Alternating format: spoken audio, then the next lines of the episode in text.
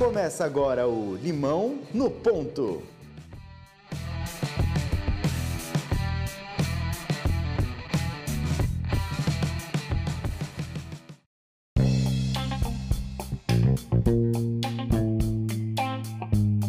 E sejam muito bem-vindos a mais um episódio do Limão do Ponto. Eu sou o Dudu Mendonça. E eu sou o Danilo Cruz. E nosso convidado do Limão do Ponto de hoje vem diretamente do Rio de Janeiro e é um cara simplesmente fantástico. Fundador da Rádio Ibiza, palestrante e autor dos livros Empreendendo Felicidade e Líderes. Pedro Salomão, Pedrinho, seja muito bem-vindo ao Limão do Ponto de hoje. Bom, primeiro, galera, é um prazer estar com vocês, muito legal estar falando aí com o outro lado do, do mundo, né? Estar tá batendo um papo com vocês sobre, sobre essa nossa temática, eu acho que já de anos, né? Pedro, só para começar, conta um pouco pra gente sobre a sua trajetória no empreendedorismo e como foi que surgiu essa sua percepção, digamos assim, diferenciada sobre felicidade. É, eu, eu, na verdade, eu, quando eu comecei a falar sobre empreendedorismo, quando eu comecei a ser chamado para falar sobre empreendedorismo, tinha uma questão que foi começando, não me incomodar, mas foi começando a me chamar muito a atenção, porque eu sempre era chamado para falar do case da Rádio né? A gente pegou aquela onda, né, de, de, de, Rio de Janeiro e de Brasil, onde não se tinha muita expectativa sobre nada, isso há 20 anos atrás. E aí a gente, é, eu acho que eu faço parte de, uma, de um primeiro time, né, de, de jovens daquela época, né, é, empreendedores que colocaram essa bandeira, né, do Rio de Janeiro, do Brasil, acima de tudo, né, e falou, cara, vamos embora, vamos tentar aqui. É, isso foi, isso gerou pra gente, né? E aí eu, eu digo a gente assim, o Rony da Reserva, aí o Roger da Viamia, o Michel do Cone, o Alexandre Tenenbaula do Yogi, enfim, uma galera que começou a, a pensar um pouquinho fora da caixa, assim, né, no, no cenário carioca. E aí eu acho que a gente começou a ser chamado para falar muito sobre inovação, no meu caso, sobre a Rádio Bisa, né? Foi a primeira empresa, né? a gente tem até muito orgulho de, de, desse olhar, né? De ter sido a primeira empresa que trabalhou com esse conceito de identidade musical e não mais música ambiente, se criar uma, uma comunicação através da música para ponto de venda não baseada só no público-alvo, mas é, em tudo que fazia parte do, de atributos daquela marca. Então a gente começou a criar posicionamentos musicais através do conceito de marca, o que foi uma grande novidade, rapidamente se alastrou, a empresa deu muito certo. Essa é a parte muito bonita da história, porque a gente começou a ser chamado para falar sobre inovação, né? começaram a categorizar é, a nossa empresa e a gente como inovadores. E aí, num, num primeiro momento, aquilo que era muito legal, né, para quem estava querendo se afirmar, né, no nosso caso lá, é, começou a me causar um pouco de, eu acho que de questionamento, assim, a palavra, porque toda vez que eu ia falar sobre inovação, os discursos todos inovadores, né, não só no Rio de Janeiro, mas no mundo, tinham uma, eu acho que um, um, um ingrediente né, de ego e de, e, e, de egocentrismo que de alguma forma me, não, não fazia muito sentido para gente, porque toda história né, de cases de empresa, você tem, né, para quem acredita em várias coisas diferentes, mas assim, você tem um, um, um, um, ingrediente muito grande que é a sorte. Né? Você tem aquela história de estar no momento certo no lugar certo. Você tem aquela história das primeiras pessoas que acreditaram em você, sem elas nada seria possível. E aí, quando eu comecei a falar sobre inovação, é, o meu discurso não, não, não me aquecia o coração. Assim. Eu comecei a ver que é, é, o nosso input inicial não tinha a ver com inovação, não tínhamos cabeças inovadoras, não éramos inteligentes para sermos inovadores, não tínhamos dinheiro para pagar uma, um, né, um grande projeto de inovação, nem muito menos éramos viciados em pesquisas, né? ou tínhamos estudos antropológicos ou futurólogos para falar sobre inovação. O nosso, o nosso grande ponto de partida foi, é, é, eu acho que uma, uma capacidade um pouco mais densa, um pouco mais estruturada de olhar para o comportamento humano. Quando eu falo de olhar para o comportamento humano, é, eu, eu, eu digo para a gente olhar de fato para o que as pessoas estão fazendo, né? e não para essa categorização desses efeitos manados. Ah, a pesquisa me disse que você tem que fazer isso. Então, quando você olha para o indivíduo, ou quando você gosta de gente, né? quando você gosta de olhar para o comportamento das pessoas, quando uma grande conversa faz sentido para você, quando você é, de fato se entrega para um, um bate-papo ou para um estudo de um comportamento de um determinado grupo de pessoas e não quando você vem tudo influenciado por pesquisas ou pelo que as pessoas já fizeram, né? ou pelaquela síndrome do colonizado, que aqui no Brasil ainda impera muito, né? tudo que vem de fora é melhor, né? então espera vir alguma ideia de fora, as ideias boas não podem nascer aqui. Quando você deixa isso tudo de lado e você olha para as pessoas e você tem uma capacidade de ser otimista diante, diante dos cenários, você consegue construir uma linha de raciocínio que foge muito do convencional. Talvez isso tenha sido grande barato, porque nós éramos, somos né, otimistas por definição, então a gente sempre olha para o lado bom das coisas e a gente gosta de gente. E quando a gente começou a, a, a tentar transformar esse nosso olhar no humano e, né, e nesse comportamento mais é, das pessoas, de uma maneira geral, a gente conseguiu fazer com que a nossa empresa saísse um pouco do que estava se dizendo no mercado, crise do mercado de música. Naquela época, a gente criasse um case que, na verdade, estava ressignificando um pouco o olhar para a música. Eu acho que esse é um, é um resumo breve, assim, né, desse, desse olhar para a Rádio e como é que a felicidade entra nessa história. Quando a gente resolveu montar o nosso negócio, eu e Rafael, a gente tinha uma única diretriz, né? A gente era muito feliz junto, né? Rafael meu melhor amigo, meu irmão de vida, de colégio, e a gente falou, cara, se a gente trouxer toda essa felicidade de estar junto para dentro de uma empresa, né, não tem como dar errado. Se você tiver uma, uma família, por exemplo, você construir uma família com sua mulher, com seu marido, sei lá, né, com seu acompanhante, com seu companheiro, e você é feliz todos os dias, né, aquele ambiente familiar é feliz, dificilmente seus filhos, as pessoas que vão trabalhar com você, não vão estar felizes. Né? E todo mundo que está feliz produz mais. E aí a gente criou a, a nossa empresa baseada nesse conceito mas não nesse conceito da felicidade como busca. Eu, eu acho que é, eu comecei a surfar uma onda errada, né? É, eu, graças a Deus, eu saí fora antes de dropar essa onda, mas era uma onda que começou a tentar metrificar, né? A criar métricas para essa história da felicidade. Quando as pessoas estavam falando de caminho, né? É, e nesse momento aí, há 15 anos atrás, começando a falar dessa definição de felicidade como, né, como, como alguma coisa que pode ser mensurada, aquilo também me causava muita estranheza, porque para mim a felicidade tinha uma e aí foi onde eu me apropriei desse tema. A felicidade tinha uma outra, um, um outro, uma outra, um outro, ela tinha uma outra referência que não estava sendo utilizada no mercado. Que na verdade esses caminhos da felicidade eram eram um sintoma, um sinal de que a gente estava entrando numa era onde a felicidade deixava de ser uma opção e passava a ser uma obrigação. Vou explicar. É, quando a gente chegou, né, eu sou de 79, eu tô com 39 anos, faço 40 no final desse ano, então eu não faço parte da geração Y, né? É, a geração Y a gente considera os nascidos a partir de 84, quem nasceu lá junto com o protocolo www lá na internet, é, pessoas que nasceram junto com, com esse mundo digital e foram se criando né, nessa, nessa, nesse mundo que começou a se transformar aí sim no mundo da internet, na era da internet, na era das coisas da internet. E essa geração, na verdade, ela começou a ser taxada como uma geração complicada, complexa. Né? Muita gente dizia que era geração perdida. E eu, é, eu, por não ser da geração, mas por estar perto da fronteira, eu sempre fui um cara que, pela ausência de inteligência, que é um tema que eu também falo muito, né? É, como é que a gente trabalha como é que a gente trabalha nossa carreira, a construção da nossa carreira, quando a gente não é inteligente? Por quê? O mundo exige de nós todos que sejamos geniais. Somos tratados como geniais desde quando nascemos, né? A gente sai da barriga da nossa mãe e começa a tratar a gente como crianças geniais, né? Você encontra pessoas que quando vão falar dos seus filhos falam: meu filho é muito esperto, meu filho é muito inteligente, meu filho é impressionante, né? Você encontra pais e mães falando isso. E se você parar para pensar, né, você, né, Eduardo, que conhece a minha irmã, eu sim tenho uma irmã genial. É, a vida me deu não só uma, mas duas irmãs geniais, e depois me deu duas primas geniais. Eu sou o único homem numa família, tenho o porão mais novo de todos, uma família árabe, onde o homem tem muita importância. Foi feita a promessa para que eu nascesse, porque eu só tinha mulher na família. E aí nasci já predileto, o mais novo da família, o único homem, então já era o predileto da minha família. Só que eu costumo dizer que eu tinha um, um, item de série que veio comigo, que aí sim me dava o direito de ser predileto. Os cinco netos da minha avó, da matriarca da família, minha avó era mais velha de todas as, as velhas árabes da família, eu era o único burro, né? E, e, e, aí, assim, quando você é o único burro numa família genial, você já é o predileto. Primeiro porque o burro tem tempo para cuidar das, das, das, pessoas da família, né? E o burro gosta de se sentir útil.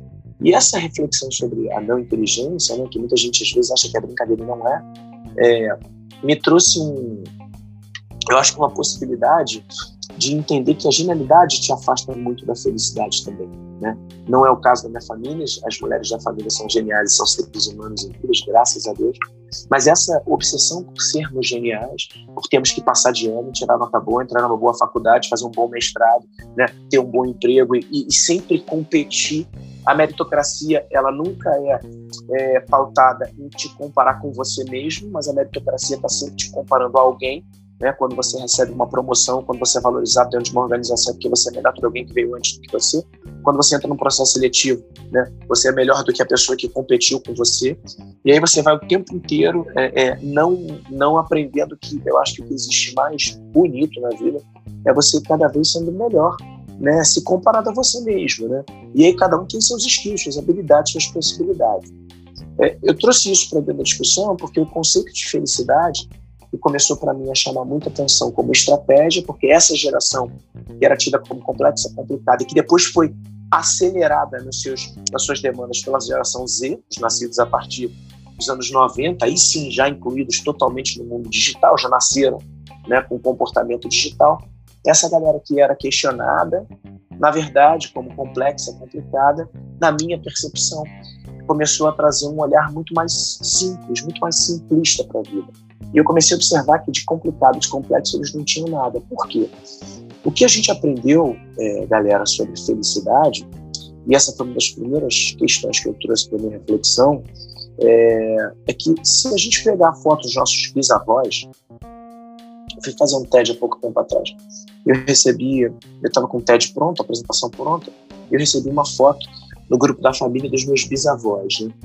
E me chamou a atenção que meus bisavós estavam muito sérios na foto. E eu comecei a perceber que isso era um comportamento de todos os bisavós, né? Eu acho que a gente nunca viu fotos dos nossos bisavós sorrindo, porque sorrir na época deles significava que a vida era fácil. As pessoas que saíam sorrindo, né, eram pessoas tidas ou como loucas, né, ou com uma vida fácil, e a vida não era fácil.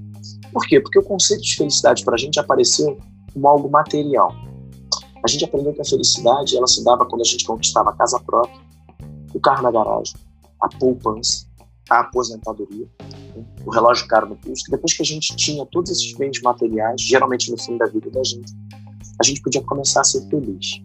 Né? É, o corpo já não estava lá tão bom das pernas, né? a gente já não estava mais tão bem das pernas, o corpo já não estava respondendo, então aí sim a gente começava a pensar na felicidade. E aí, essa galera que chegou, taxada, né, tantos rótulos de complicados, complexos, desfocados, começaram a dizer para a gente que a felicidade não era material, que a felicidade ela tinha um viés experimental. Esse viés experimental começou a aparecer quando jovens, hoje já estabelecidos como os novos líderes, né? Eu acabei de lançar um livro, Líderes com Y com Z, que é uma abordagem positiva sobre esse novo olhar da liderança. Esses jovens líderes, que já não são mais novos líderes, né? mas que hoje já, já estão aí cuidando das empresas, do comportamento do mercado, já são os influentes, os influentes digitais. Esses jovens, na verdade, disseram para a gente que não queriam ter um carro do ano né, na garagem. Aliás, são jovens que não querem ter carro. Né? Jovens que não estão preocupados com a poupança, jovens que não estão preocupados com o crachá que carrega no peito. Às vezes, eles até olham para o cargo de um presidente da empresa nas quais eles trabalham e eles falam, Deus me livre ocupar o cargo desse cara e ser estressado como ele. Né? É, deixa eu fazer o meu aqui que está tudo certo jovens que fizeram com que a maior empresa de imóveis do mundo, Airbnb, não tivesse nenhum apartamento na sua propriedade, jovens que fizeram com que a maior empresa de transporte do mundo, Uber, não tivesse nenhum carro na sua propriedade. Né? Então, esses jovens começaram a ressignificar esse conceito de felicidade para algo experimental. E aí, quando eles disseram para a gente que eles não queriam ter carro do ano, casa própria, aposentadoria, crachá, carro, o que eles estavam dizendo para a gente, de forma muito resumida, é que o que eles queriam mesmo era pintar o cabelo dele da cor que eles quisessem, ter a orientação sexual que eles quisessem, casassem com quem eles quisessem, quantas vezes eles quisessem, fazessem o que eles bem, fizessem o que eles bem entendessem da vida deles. Né? E dando se eles iam se mudar para o Porto, para Portugal, e os pais achavam que isso era uma loucura, né? É, mas eles, é, enquanto eles sabiam que as próximas profissões, nos próximos 30 anos, a grande maioria das, das, das melhores profissões dos próximos 30 anos ainda não existem, né? enquanto eles sabiam isso, os pais deles, os pais de vocês, né, não sabem disso, mas vocês já sabem. E aí, é, é, resumindo, a única coisa que eles disseram é que eles não abrem mão da felicidade. Então, a felicidade passou a ser uma estratégia de sobrevivência. Né? Se as empresas não fizerem os seus funcionários felizes, vão embora. Se as famílias não fizerem os seus, os seus integrantes felizes, né, os maridos e mulheres, hoje ninguém mais é obrigado a ficar casado. Se a minha mulher quiser me largar hoje com dois filhos pequenos, ela vai me largar. O mundo não vai condenar ela. Isso há 30 anos atrás era quase que impossível, né? ou pelo menos era uma grande transgressão. Né? Se os filhos não estiverem felizes hoje, eles vão embora de casa. Pode ser que uma criança com 10 anos não saia fisicamente de casa, mas com 10 anos uma criança não quiser mais perguntar nada para o seu pai. Ela não pergunta. Então, a felicidade passa a ser uma estratégia e ela precisa ser olhada como tal. E eu acho que o grande a grande reflexão que eu trouxe né, né para as minhas discussões, para as minhas palestras, talvez isso tenha feito muito sentido né, dentro das organizações, o que me fez estar lá dentro, palestrando, é dessa felicidade como estratégia. É, eu acho que eu fui uma das primeiras pessoas a tentar trazer esse olhar mais simples, né, menos é, menos etéreo sobre essa busca da felicidade, num olhar sobre a estratégia da felicidade como estratégia.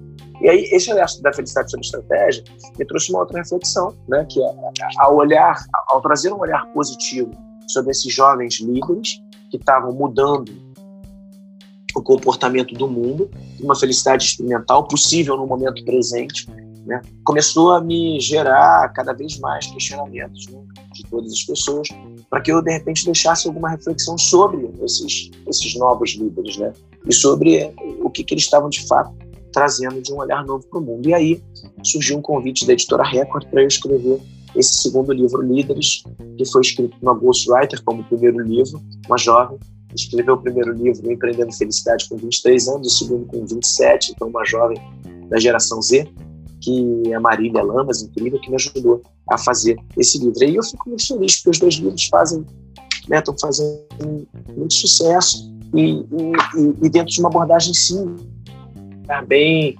bem humano, bem simples, bem, é, bem acessível sobre liderança, né? principalmente desassociada da hierarquia, aprendemos também, né, da mesma maneira que aprendemos que a felicidade era material, aprendemos que a liderança era algo imposto por poder. A gente ainda vem dessa era né, do, dos líderes pelo P, né? Então, o pai sempre sabia mais do que o filho, né? o, o, o professor sempre sabia mais do que o aluno, o pastor, o padre sempre sabia mais do que os seus fiéis, né? o patrão sempre sabia mais do que os funcionários. E a gente começou a ver que não é bem assim. Né? Então, a gente está num mundo onde a liderança hoje não se estabelece pela anarquia, a liderança é um exercício, e todos nós somos líderes liderados o tempo inteiro. E como é que a gente empodera as pessoas para liderarem suas, suas próprias transformações, suas próprias famílias, seus bairros, suas ruas, né? E aí assim a gente começa a criar né, um mundo melhor, mais preocupado com o outro. Bom, Pedro, do que você falou, assim, tem conceitos muito importantes, principalmente essa questão da metrificação da, da felicidade, da relação da felicidade com as gerações. E tem uma questão que é sempre levantada, que é a questão da relação do trabalho e da felicidade, né? se é possível ser feliz no trabalho. E isso, de alguma certa forma, também acaba criando uma, vamos chamar assim, uma migração de pessoas, de empresas, para abrir o próprio negócio com a expectativa de que vai ser mais feliz tendo o próprio negócio. Né? E às vezes não é, não é bem por aí. Como que você enxerga essa relação de trabalho e felicidade? Cara, muito legal. Eu dei uma palestra, amanhã, né, volto para dar uma palestra no Itaú, em São Paulo. Eu dei uma palestra no Itaú é, há um mês atrás, mais ou menos, para o departamento de marketing do Itaú, Brasil. E o diretor de lá, o Eduardo, é, me, que, que me fez o convite para palestrar para o time dele, ele abriu a palestra falou um negócio que eu achei muito interessante. Ele escreve sobre comunicação na mídia especializada, sobre marketing e comunicação há muito tempo. E aí ele foi chamado, recebeu um convite para escrever uma coluna sobre felicidade no trabalho, né? E, e, o tema era se era possível ser feliz no trabalho. Ele disse que ele ficou pensando uma semana, né, sobre, sobre, sobre esse tema tal. E aí ele falou, cara, não saía nada, assim, tudo que saía era muito ruim, não conseguia escrever. E ele disse que abriu a cabeça dele e aí ele fez uma outra reflexão. E ele chegou a uma reflexão um pouco mais complexa, né? Ele falou assim, pô, a pergunta não tinha que ser, será que é, dá para ser feliz no trabalho, né? Ele falou, será que dá para ser feliz sem ser feliz no trabalho? Né? Eu achei aquilo muito legal e ele falou que isso fazia muito sentido com o que ele tinha lido até então, né? Visto, assistido sobre mim. É, eu acho que a felicidade hoje não tem como ser desassociada do trabalho. Tá? As próprias empresas, né, eu dou muita palestra, né, assim, no ano passado mais de 150 palestras, quanto a empresa que vocês imaginarem, grande parte dessas empresas procuram um propósito. Né? Então, eu acho que no mundo em que a gente fala de propósito, não tem como você excluir a felicidade do ambiente de trabalho. Com relação aos jovens, né, e com relação a essa demanda, é, essa saída do trabalho, eu acho que vamos dividir essa resposta em eu acho que em três partes. A primeira é sobre é, a reflexão de que a gente passa grande parte da nossa vida trabalhando. Né? Se não trabalhando, produzindo, né? trabalhando, que eu digo formalmente, no ambiente de trabalho. Então, é, grande, mais da metade da nossa parte, da nossa vida acordado, a gente está trabalhando. Se o nosso trabalho não for prazeroso, a nossa vida provavelmente não foi prazerosa. Eu acho que esse é um, é um primeiro ponto meio que óbvio, meio que clichê, mas que precisa ser lembrado o tempo inteiro. O segundo é de que é, a gente a gente está numa era, no mundo hoje, onde, e, e, que não era assim na minha época, né, em que eu comecei a trabalhar, a gente está no mundo hoje onde quase todas as empresas, isso explica, por exemplo, eu palestrar em grande parte delas, né, senão elas não teriam me convidado, grande parte das empresas já percebeu que não tem como criar ambientes que não estejam propícios para que as pessoas sejam felizes. Né? Então, hoje, a gente encontra um ambiente muito mais é, frutífero, muito mais fértil para que a gente crie intraempreendedores. Né? Se você pegar quase todas as grandes empresas, o que elas mais querem é que a gente tenha cabeças que tenham olhar de dono e que tragam ideias, conceitos que possam ser implementados ali dentro para mudar, inclusive, é, a realidade daquela empresa, seja no ambiente da cultura organizacional, seja no próprio, no próprio produto. Né? Então, assim, a quantidade de empresas que estimulam né, esses funcionários a serem sócios é incrível. E o que, que isso tem de maravilhoso? Quando eu comecei a empreender, eu digo para todo mundo né, que esse conceito de empreendedorismo veio muito associado a abrir empresa, e eu não sei de onde que tiraram isso, porque o dicionário não fala sobre isso. As definições técnicas de empreendedorismo não falam sobre abrir empresa, muito pelo contrário. É, e quando a gente vai no próprio dicionário, a gente só tem dois antônimos para a palavra empreendedorismo, que é acomodar e estacionar. Então, só não é empreender, acomodar e estacionar. É, eu costumo simplificar ainda mais, dizer que é, empreender é a capacidade que você tem de fazer na sua vida o seu melhor projeto, né? Então, assim, o quanto eu estou investindo para protagonizar a mudança que eu quero.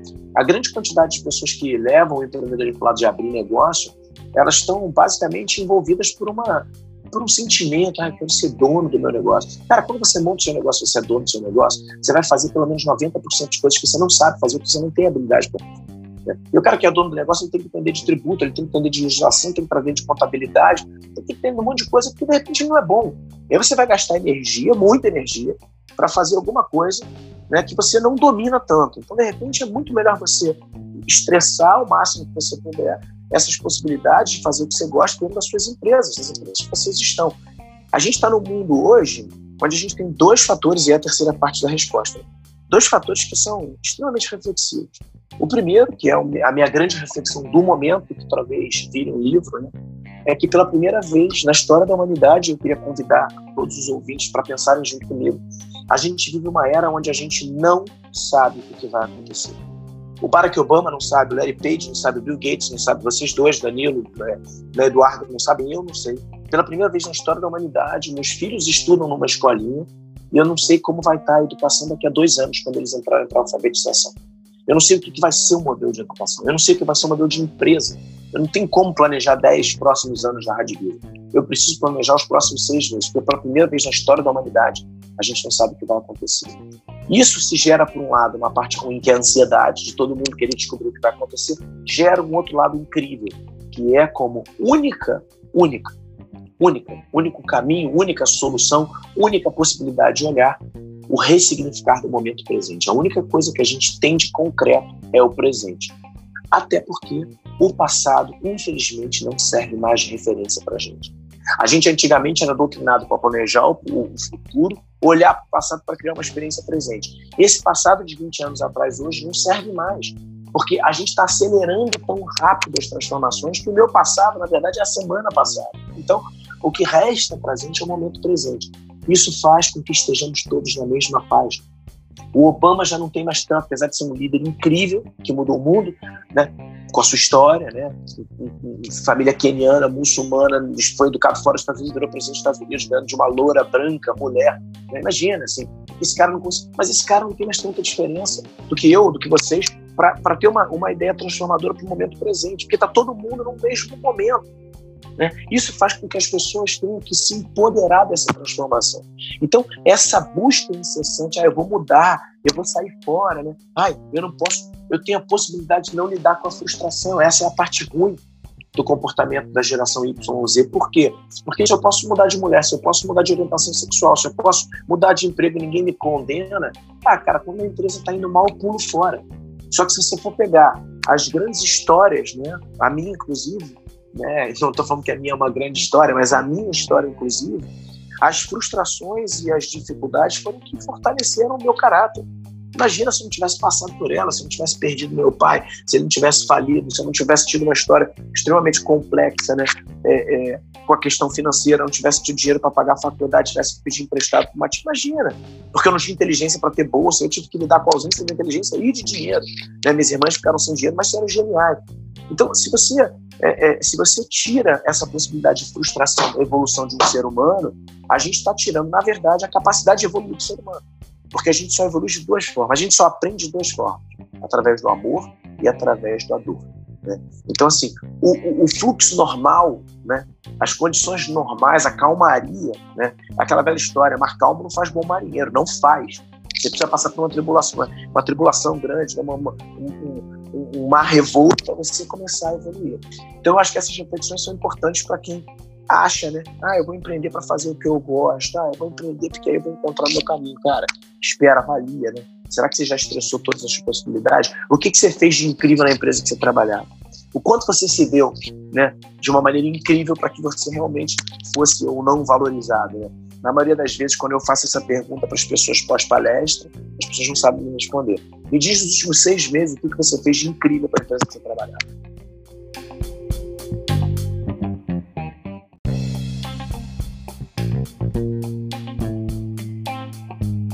Você usa um tema muito interessante, que é o personograma. E através dele você desmistificou ninguém mais, ninguém menos que Steve Jobs. Como é que foi essa história? O que é personograma e como é para você desmistificar o ídolo de uma geração, Steve Jobs? É engraçado, né? Porque todo mundo, isso aí virou, eu falo no primeiro livro sobre Steve Jobs, né? Acho que o grande ídolo da, da nova geração, né? E eu falo, cara, eu não viveria sem Steve Jobs, né? Vamos deixar claro, assim. Aliás, estou falando com vocês, né, pelo meu iPhone aqui, e, e realmente é, o cara revolucionou o case da tecnologia mundial, né? É, a, única questão é que quando a gente fala, é, é, tem um, um, slide que eu apresento em todas as palestras, né, em que eu, eu faço um convite para a gente pensar em alguém de sucesso, né? E aí, é, se a gente não pensa nas mesmas pessoas, inclusive o Steve Jobs é o cara mais citado, né, disparado, assim, é, a gente pensa em pessoas que têm o mesmo atributo, né? Então, vamos fazer esse exercício agora, os ouvintes, né? Vocês que estão aí me entrevistando, pense em alguém de sucesso. Né? Então, você pode ter cinco segundos aí para pensar em alguém de sucesso. Bom, quando a gente pensa em alguém de sucesso, a gente naturalmente pensa na, na fama que esse cara tem. Sucesso está muito associado à fama, está muito associado à conta bancária, à profissão, o que, que esse cara fez profissionalmente, né? E como é que ele impactou o mundo, né? É interessante porque toda vez que eu pergunto sobre sucesso, eu não falo sobre sucesso profissional, falo só sobre sucesso. E tem uma frase minha que eu gosto muito de trazer também, né, que é uma que acho que é um grande mantra na minha vida, é que não existe sucesso profissional que justifique fracasso familiar. Né?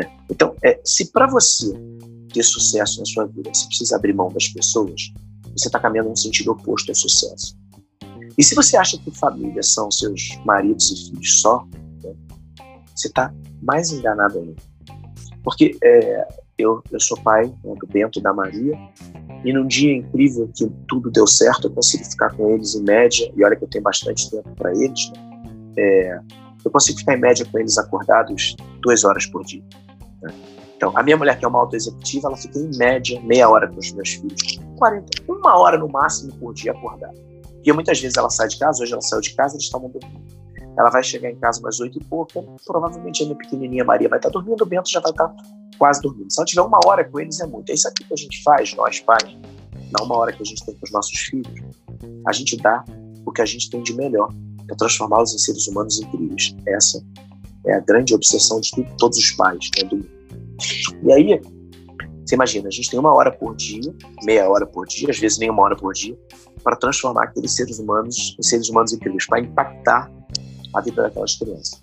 Quando a gente chega ao nosso trabalho, a gente tem muitas vezes oito horas do lado de alguém para transformar aquela pessoa num ser humano incrível, ou para pelo menos impactar a vida daquelas pessoas. E quantas pessoas passam oito horas por dia durante, sei lá, oito, oitenta anos sem impactar a vida de ninguém?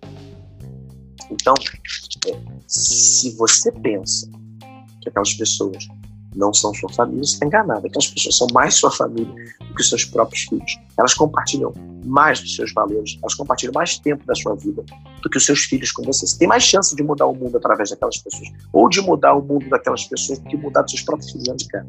Você causa mais influência naquelas pessoas que estão convivendo com você oito horas do que dos seus filhos dentro de casa.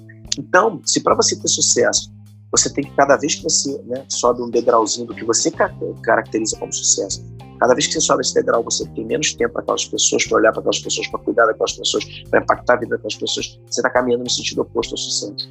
Então, é, quando a gente olha em sucesso de vida, de, né, enfim, das pessoas, a gente traz esse olhar do personograma para dentro das organizações. O que a gente aprendeu durante muito tempo? A gente aprendeu que quando a gente abriu uma vaga, a gente que encontrar indivíduos né, que eram, de certa forma, quase que todos iguais. Né? Quando você vai criar uma vaga, a pessoa tem que ter como qualidade a organização, a pessoa tem que ter a inteligência, a pessoa tem que ter né, é, a, a, capacidade de trabalhar, né, de se entregar para o trabalho. Tanto quando você faz uma entrevista de emprego, o defeito que as pessoas dizem que tem é de serem muito perfeccionistas, né? o máximo que se aceita né? como defeito, como se isso fosse um defeito, né? Eu fui reprovado no processo seletivo há muitos anos atrás, está no meu livro como agradecimento na, na, no BBM, que é um banco aqui do Brasil, é, porque eu falei no processo seletivo que o meu defeito era ser muito desorganizado, ser extremamente desorganizado. E aí a mulher foi, né, eu tinha 18 anos, a mulher acabou o meu processo seletivo e me pediu para ir embora né, a partir dali, que eu não tinha como trabalhar naquele lugar. Eu, eu agradeci, né, depois de 20 anos, quando eu escrevi meu livro, porque você não pode dizer o, o defeito que você tem. O organograma exige uma perfeição das pessoas. E aí você mente. Né? E aí você cria vagas, você cria robôs né, que precisam se enquadrar dentro daqueles pré-requisitos. Né? Quando, na verdade, uma pessoa que tem como defeito ser desorganizada, talvez seja uma pessoa super criativa. Né? Talvez a desorganização dela venha com uma capacidade incrível de juntar pessoas, de precisar das pessoas para organizar a vida dela. No meu caso, eu sou desorganizado até hoje, não mudou. Né? Então, a minha equipe é extremamente importante para mim. Eu não consigo ser um self-made man, né? porque eu preciso das pessoas para me ajudarem a me organizar. Né? É, é, e aí, esse olhar começa a, a, a ter que desconstruir, de certa forma, esse olhar do organograma. Eu tenho uma mulher que é uma psicóloga, profissional de RH head, de, de, de uma grande empresa de moda, do Grupo Soma daqui, uma baita de uma executiva de RH. E a minha mulher, num auge de desespero, me falou isso um dia. Porra, você quando contrata as pessoas, você contrata por amor. Você, você a relação que você tem com as pessoas, né? você, você, você gosta da pessoa e você arruma uma vaga para ela. E no auge de desespero, ela falou, pô, você não respeita o organograma. Você cria, ela ficou nervosa, uma espécie de personograma. Quando ela falou aquilo, eu falei, adorei. É isso aí, eu faço personograma. Né? Eu quero, eu escolho pessoas que são incríveis e depois eu vejo onde é que elas vão trabalhar. Porque pessoas incríveis fazem com que você, você tenha dias incríveis. Né? No final das contas, é claro, você tem uma grande parte de, né, de atributos técnicos que você tem que respeitar. Não adianta eu trabalhar com um programador de computador e o cara não entende nada de computação.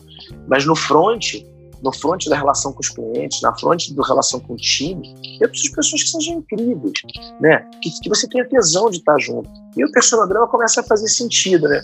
Eu acho que o grande, a grande desmistificação que eu trouxe em cima desse olhar do Steve Jobs é que tecnicamente ele era um cara brilhante, né? Ninguém duvida disso. A capacidade de inovação, de superação que esse cara tinha, de, de, de uma genialidade que fazia com que ele tornasse o seu próprio pensamento obsoleto, quer dizer, ele era a sua melhor versão. Isso tudo é incrível, mas como um exemplo de sucesso, eu não posso, no meu olhar, né, colocar um cara que não reconheceu uma filha como exemplo de sucesso. Né? É que pode esse cara entrar em tantos lares com seus iPhones, iPads, e não conseguir criar um próprio lar dentro de casa, um cara que não tinha amigos dentro do seu trabalho, um cara que não era admirado, ele não tinha nenhum amigo dentro da empresa que ele trabalhava, olha que loucura. Né? Então, esse para mim não é um modelo de sucesso. Esse para mim é um modelo de, de um cara que foi brilhante, genial tecnicamente, mas que né, talvez tenha terminado a vida sem o grande, para mim, o grande ingrediente de sucesso, que é a, a, a proximidade, né, a admiração das pessoas pelo coração que você tem, né, não pelo intelecto. É, as empresas também, voltando no mercado de trabalho, elas exigem um profissional multidisciplinar, multitalentoso, ele tem que fazer tudo de marketing. O cara tem que entender tudo de marketing, todas as ferramentas, fazer tudo bem. Quando ele sabe que não é verdade. Então você já começa um processo seletivo pedindo que o cara minta para você para você ser contratado. E, e, as relações que começam mentirosas, elas terminam mentirosas, né? A mentira, ela é a mentira, ela vai preenchendo lacunas que só conseguem se manter através de outras mentiras, né? É, isso acontece em todos os âmbitos, né? Numa relação extraconjugal, numa entrevista de emprego que você fala que você tem uma qualidade que você não tem e para manter essa qualidade você precisa né, continuar mentindo, né? E aí essa relação vai se perpetuando dessa forma. Dentro de todo esse contexto da nossa conversa de hoje, quais os livros que você recomenda como leitura obrigatória para todo mundo que está nos ouvindo aqui? Olha, rapaz, tem vários, né? Eu, eu vou indicar os meus dois livros, né? Eu acho que são uma síntese do que eu estou falando, Empreendendo Felicidade, e o Líderes, Líderes com Y e com Z. Esse está em, todas as, tá em todas as livrarias. É, é, um livro bem atual. E, não, esses com certeza já são obrigatórios. Já. e, e, e, cara, dos livros que eu acho que fazem muito sentido, né?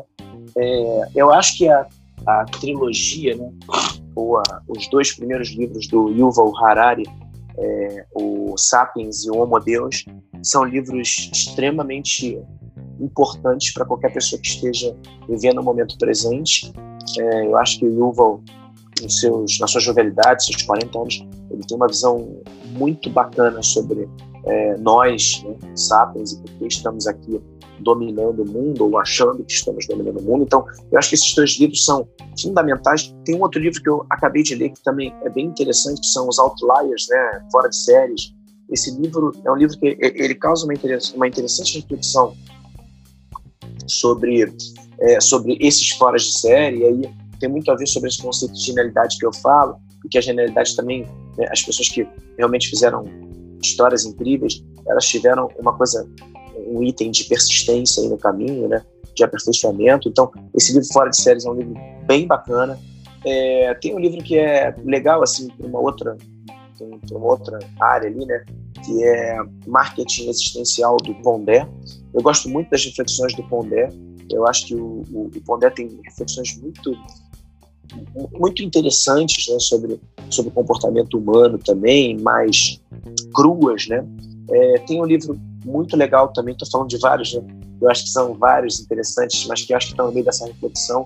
Tem um livro que eu acho muito interessante, eu falo muito sobre, sobre fé né, e sobre fé associada é, à intuição e sobre essa arte de esperar. Tem um diálogo muito bacana, de um livro leve, fácil de ler, é, e que fala muito sobre tolerância, que eu acho que é uma, uma temática que eu estou abordando muito nesse conceito de liderança.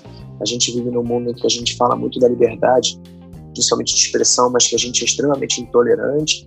A gente fala que a gente largou a ditadura lá atrás, mas talvez a gente esteja vivendo a pior ditadura de todos os tempos, que é a ditadura ideológica, onde quem não pensa igual a mim é excluído da minha vida através do botãozinho de um follow, né? Então a gente. E aí, quando eu falo de liderança sobre isso, eu falo é uma delícia conviver, e é mesmo, uma delícia conviver com pessoas que pensam iguais a gente, que torcem pelo mesmo time de futebol, profetizam a mesma fé, moram no mesmo bairro, gostam da mesma comida. Isso é uma delícia, realmente. É muito bom ter um amigo que, que é nosso companheiro para tudo. Mas essas pessoas ensinam muito pouco para gente. A gente aprende de fato com quem pensa diferente da gente. Eu tenho um capítulo 7 do meu livro Líderes que fala só sobre tolerância, e que basicamente eu digo isso. Para a liderança, a tolerância tem um papel fundamental e é justamente mostrar né, que a gente aprende com quem pensa diferente da gente. Então, esse exercício é extremamente importante. Tem um livro que é do Karnal, do padre Fábio de Mello, né, o livro Crer ou Não Crer, que é um diálogo sobre tolerância, que eu acho extremamente bacana e vale, né? Vale a leitura. Além de outros livros, né? Eu acho que aquele livro do Bernardinho, que já tem um tempo também, Transformando Suor em Ouro, é muito bacana. É, é um livro que também mostra muito como, através né, de um olhar de um cara que não foi brilhante no começo da carreira como jogador, mas que o não brilhantismo dele né, e a função do banco de reservas ali fez com que ele fosse um baita de um coach, um mentor, um treinador, né, num outro momento da vida dele. Então tem essa coisa da espera também. São livros que eu acho que são é, interessantes para para estarem aí, pelo menos no, no, pipeline da galera aí. Infelizmente, estamos chegando ao final do nosso podcast de hoje. É, mas antes, a pergunta que não pode faltar. Pedrinho, e se a vida te der um limão, o que, que dá para fazer? Rapaz, se a vida me der um limão, eu não seria clichê de fazer uma limonada, não, porque uma limonada de um limão só é muito complicado. Sabe o que eu faria, cara? Eu pegaria um copo de água muito gelado, e espremeria o limão no copo de água, né? Eu adoro água com limão, né? Sem açúcar, sem nada. Eu acho que é, quando a gente consegue pegar é, a água, que é esse bem universal que a gente tem, né? e colocar um limãozinho ali, a gente já transforma aquela experiência simples, né? A gente fala assim, a água não tem gosto, né? Cara, uma experiência extremamente grandiosa. Eu acho que é o que a gente precisa fazer com a vida, sabe? A gente fica querendo ter ideias geniais o tempo inteiro, né? A gente, quer, a gente é programado para ser melhor do que quem veio antes da gente. Se a gente está num grupo de pais, a gente tem que ser um pai melhor que o outro pai. Se a gente está na empresa, a gente, a gente vira gerente, a gente tem que ser um gerente melhor que o outro. Cara, olha para o óbvio. O óbvio precisa ser dito o tempo inteiro. A gente está fugindo o tempo inteiro do óbvio, querendo.